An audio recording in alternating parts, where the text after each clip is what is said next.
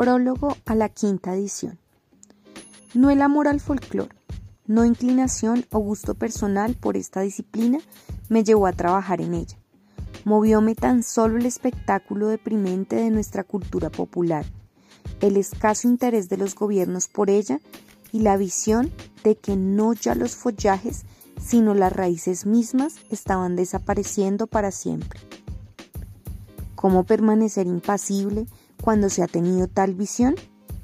Comencé a trabajar entonces para aprender folclore, en ambos sentidos de la palabra, tratar de conocer esta importante disciplina y tratar de recoger cuantas manifestaciones pudiese, en una carrera de vértigo contra la muerte del folclore. Esto ocurrió particularmente en el decenio de los años 50. Hace poco, cuando volví a visitar pueblos y campos de Antioquia para mi trabajo en el primer plan de desarrollo turístico, OEA. Antioquia. Encontré el panorama desolador que había previsto 20 años atrás, tal cual se mezclaron en mi alma los sentimientos de angustia por tan terrible daño y de satisfacción por haber logrado salvar una inapreciable puñado de valores tradicionales. El diccionario de la Real Academia de la Lengua define la patria así, nación propia nuestra, con la suma de cosas materiales e inmateriales, pasadas, presentes y futuras, que cautivan la amorosa adhesión de los patriotas. El territorio nacional, por ejemplo, figura entre las cosas materiales, pero el folclore está entre las materiales y las inmateriales, entre las pasadas, presentes y futuras. Más aún, es posible que una nación pierda el, territorio y no por ello desaparezca de la faz de la tierra. En cambio, la nación que pierda su folclore, su identidad, su cultura y sus tradiciones, desaparece o merece desaparecer.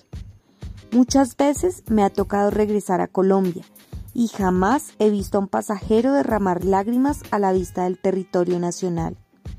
En cambio, Sí he visto llorar a muchos compatriotas en tierra extraña, con solo escuchar las notas de un bambuco, una guabina, una cumbia. Los he visto abrazar un carriel con los ojos bañados en lágrimas. Esa es la patria. Tenemos el ejemplo dramático de Israel, que vivió dos mil años sin territorio nacional. Para ese pueblo grandioso, sus libros sagrados son su patria, patria buena y acogedora, que los consoló, los sostuvo y alimentó con leche y miel como ningún continente podría hacerlo.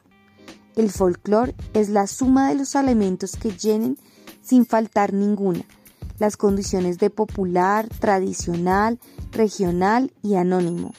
Si aún se usa, hace o practica el folclore auténtico, si se usaba, hacía o practicaba, es el llamado folclore histórico, que podríamos denominar el folclore muerto.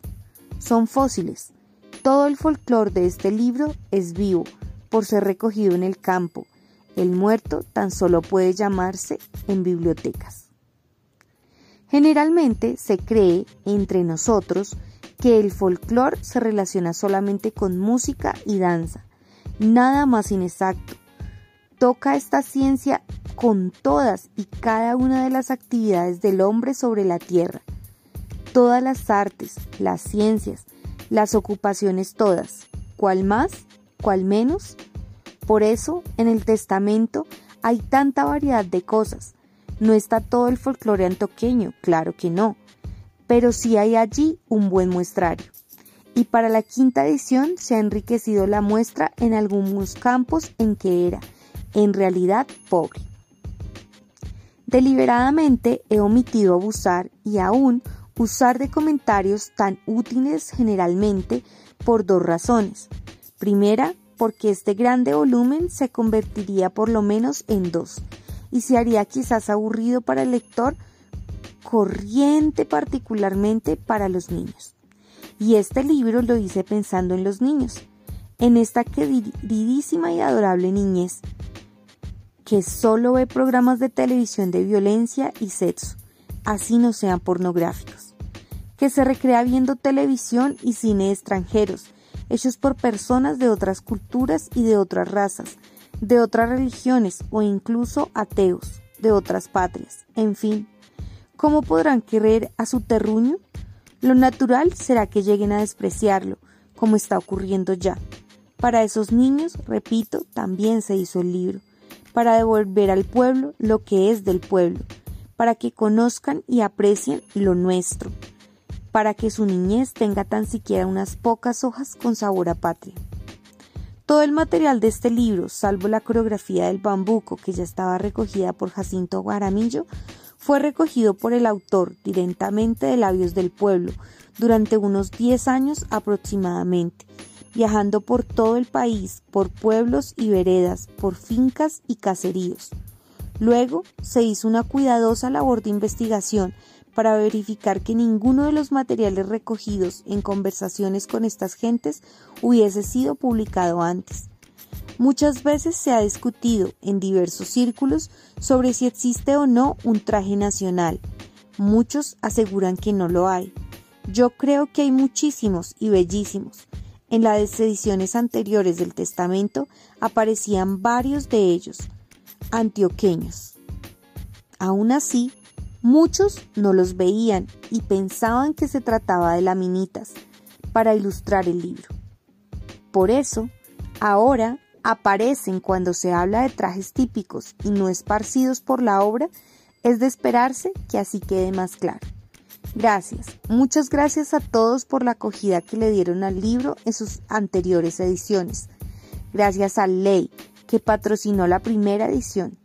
Gracias a las escuelas y colegios que adoptaron anteriores ediciones como texto de lectura, inculcando así las tradiciones en la mente juvenil gracias a los centenares de campesinos y campesinas, obreros y particularmente viejos y viejitas que me dieron valiosísima información. A ellos les digo que he puesto el alma en sus recuerdos y sus recuerdos en el alma. El autor.